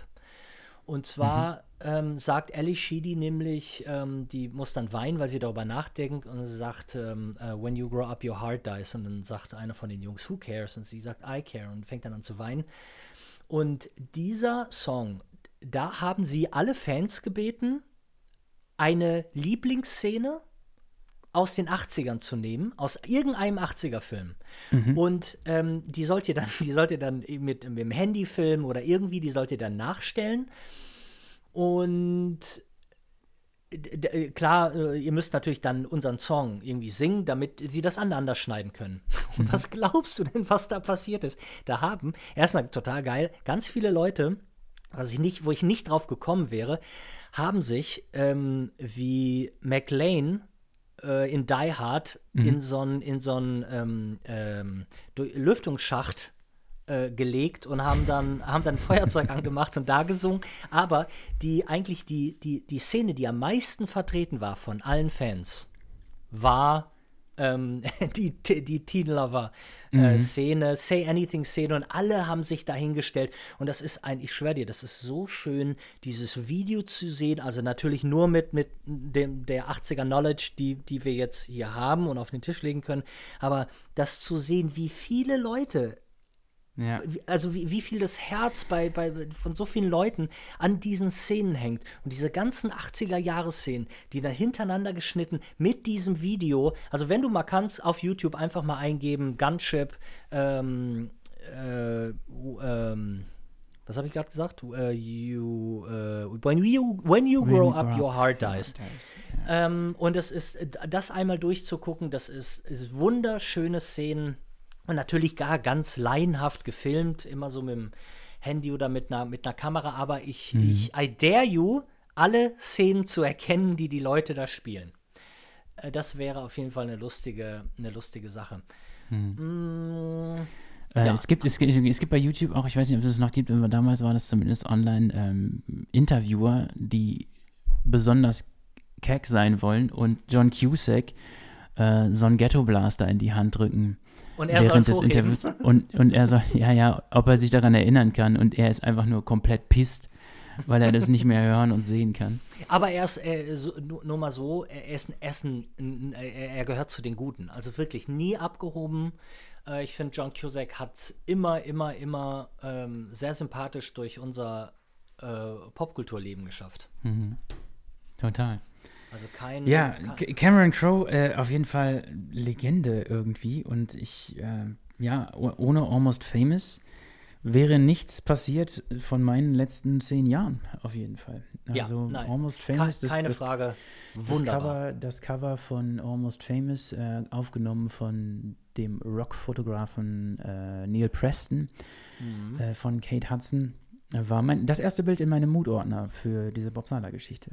Also ich dachte am Ach, Anfang cool. erst, dass ich mit Bands mit mitreisen möchte und habe äh, besoffene E-Mails geschrieben an, an Bands. Ich habe mir den Rolling Stone gekauft, einen Sechserpack Bier und habe besoffen E-Mails geschrieben an irgendwelche Plattenfirmen, dass ich mit auf Tour muss. Ähm, das hat Medium funktioniert. Vor allen Dingen, da, da mein Portfolio aus äh, Konzertfotos für das Westfalenblatt in Paderborn bestand. Ähm, aber ich habe dann gedacht, okay, ich mache vielleicht die andere Seite, Musikfans, irgendwie dieses ganze Band-Aid-Ding.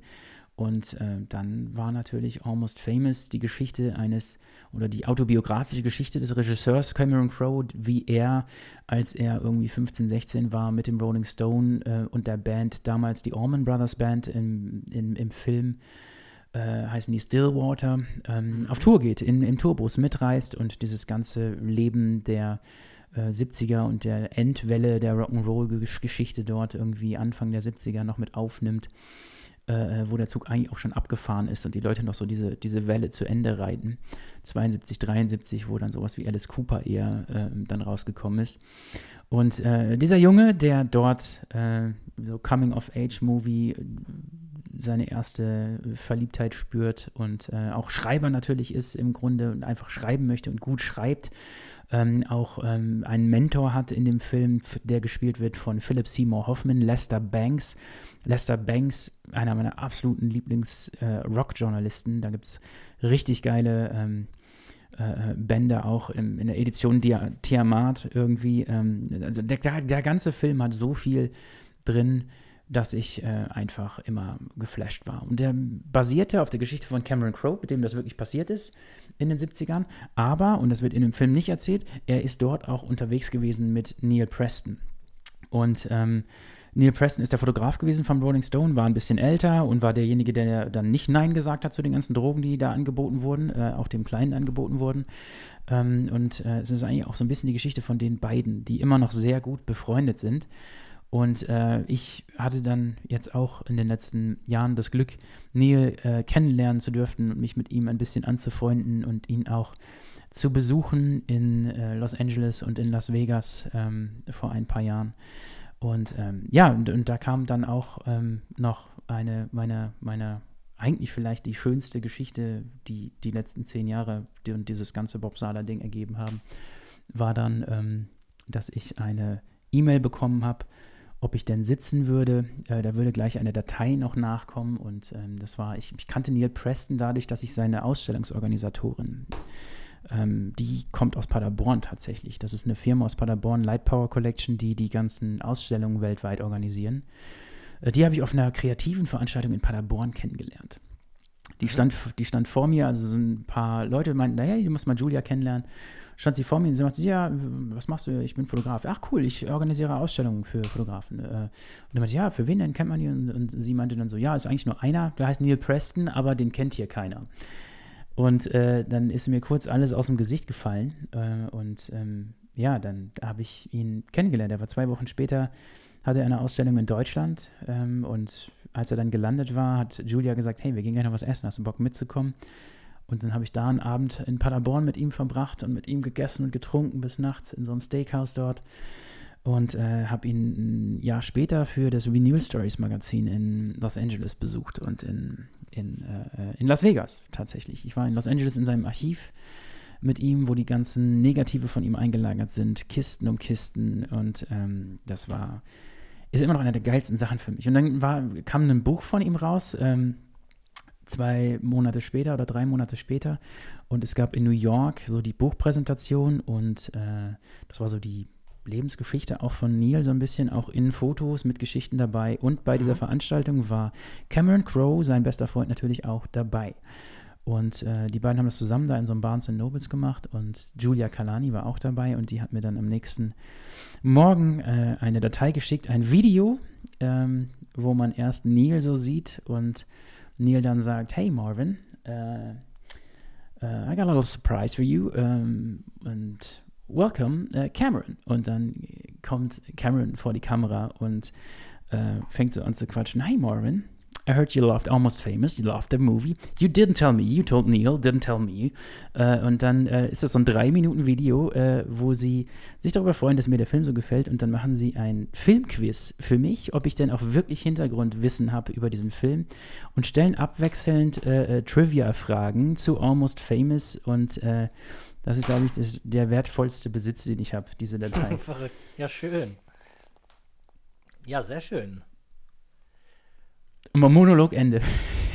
nee, nee, nee, sehr gut. Das ist eine äh, äh, äh, Wahnsinn. Ja, das würde ich aber auch. Ähm, äh, ich hoffe, du hast es ein paar Mal gesichert, nicht nur ja, ja, auf einer das, Festplatte. Äh, das ist wieder ein Problem, was ich im Moment auch wieder habe. Mir wurden ja, Ja, Sachen geklaut und da war Ja, ja, ich- Festplatte dabei, die ich know, jetzt. I know, I know. Ja. Ja, aber dann lass uns doch, pass auf, dann, dann, dann würde ich nämlich Steven Spielberg gar nicht hinterher äh, jagen. Ich glaube, der braucht äh, gar, gar nicht mein Praise. Den Praise hat er hoffentlich von, von, von all den anderen Menschen, dass ich ihn einfach für immer noch den kongenialsten ähm, Regisseur halte, der die größte Bandbreite an, an Menschenalter versteht. Der kann so gut Kinder und so gut äh, Frauen, der kann, der kann einfach sich überall so gut rein, ähm, äh, rein, rein versetzen und legen, dass ich den, dass ich, der immer einen Platz in meinem Herzen haben wird. Ich muss gerade aufstoßen. Aber dann pass auf, dann ist doch super. Lass uns doch mal mit dem gemeinsamen, mit unserem gemeinsamen Cameron Crowe äh, äh, die Liste beenden. Mhm. Mit Das- Almost Famous. Das äh, tun wir. Auf jeden Fall. Vielleicht dürfte ich sogar noch, äh, äh, ich bin jetzt mal kurz eigen, sehr eigensinnig, Ja, vielleicht dürfte ich kurz noch mal einen kleinen Pitch loswerden. unbedingt. Ähm, äh, und zwar bin ich damals ja für die Vinyl Stories dort gewesen und habe auch eine Geschichte über Shep Gordon und Alice Cooper gemacht, bin nach Maui geflogen und ähm, die Geschichte war in der dritten Ausgabe der Vinyl Stories.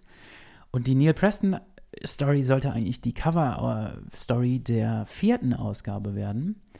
Und dann hat der Edelverlag in Hamburg dieses Magazin eingestampft. Oh. Und ich bin auf dieser Geschichte hängen geblieben ähm, und habe es danach immer wieder versucht, ähm, das unterzubekommen. Es wäre beinahe in der FAZ Quarterly gelandet, aber immer wenn ich, ähm, wenn es dann kurz davor geht, ist Neil Preston als Typ einfach für die Leute eine zu unbekannte Person, weil sie nur in Relevanz mit seinen Fotos und er hat, er hat ja einige der berühmtesten Rockfotos der Welt einfach gemacht von Led Zeppelin. Der war der offizielle Tourfotograf von Led Zeppelin. Dieses Bild, was man Freddie Mercury, von Freddie Mercury in Wembley kennt, was sogar ein Emoji ist, äh, äh, das hat er geschossen. Ähm, also es ist eigentlich eine geile Story und ich habe Stunden äh, Interviewmaterial in seinem, in seinem Keller in Los Angeles, in Las Vegas, in seinem Penthouse, in dem Elvis Hotel haben wir gefrühstückt. Ich habe äh, Material ohne Ende und äh, auch Fotos genug und könnte immer noch eine sehr, sehr, sehr, sehr geile Story daraus machen für mögliche Magazine, Online-Magazine. Ich weiß nicht, vielleicht hört ja irgendjemand zu und hat eine Idee oder kennt jemanden, den er mir irgendwie weiterempfehlen möchte, wo das irgendwie reinpassen möchte. Und nicht unbedingt eine Lokalzeitung oder so, schon was, äh, weil es war echt Aufwand damals und ich habe immer noch ein sehr schlechtes Gewissen, dass ich bei de der ganzen Zeit, die er sich für mich genommen hat, dort diese zwei Tage, ähm, ihm keine Geschichte präsentieren konnte. Dann am Ende, so, weißt du? Und die Scheiße Ja, ist vier, total. fünf, ja. Äh, sag mal, gibt es denn aber sowas, ähm, also was ich an deiner Stelle auf jeden Fall machen würde, ist ja, ich meine, spätestens wenn der Typ stirbt, ähm, wird es ja wohl von den großen äh, Musikmagazinen äh, Story, ein Aufhänger, irgendwas geben sollen. Und du bist natürlich immer der Schnellste, der es natürlich schon geschrieben hat. Hm. Ähm, spätestens das oder wenn es noch mal, ja, weiß ich nicht, irgendwelche Geburtstage. Ja, ich weiß, aber das ist, ehrlich gesagt, würde ich ihm das gerne schicken. ich hätte ich gerne diesen Moment noch, diese kannst es- ja, ja, Auflösung. Ja, total, Dieser- total. Ja, also Leute, Leute, Leute, Leute, kramt doch mal in eurer, äh, in eurer Erinnerung ähm, rum, in eurer Freundesliste, wenn jemand ein schönes, gutes, äh, äh, kredibles Music Magazine, eine Show, eine Dingsums, irgendwas hat, am liebsten natürlich gedruckt und nicht online, ähm, dann, ja, dann denkt doch mal an Bob und schreibt ihn doch mal an. Ja. Oder? Das wäre toll. Ja, das finde ich, das finde ich, das. Ähm, Hey, wir sind doch wieder bei unseren anderthalb Stunden. Läuft ja, wieder. Ich, weiß, ja. ah, mein Lieber. Ähm, hör mal, jetzt muss ich aber meine Stimme ausruhen. Ich Sehr hoffe, ähm, dass wir uns noch mal äh, hören. Ähm, spätestens nach den Feiertagen. Vielleicht Mhm. Ja. fällt uns eine kleine Silvester, ähm, äh, Silvester-Session ein. Ja, oder so. Und ja, auf jeden Fall, wir hören ganz bald einfach und dann teilen wir es der Welt mit. Ja, euch schöne Tage. Ich fahre morgen in die Heimat. Und ja, bis bald. Ich freue mich. Bob, ich freue mich auch, mein Lieber. Also, bis die Tage. Jo, bis dann. Ciao. Ciao, ciao. Bam Bam Tapes, der Podcast-Quickie mit Ben Bernschneider.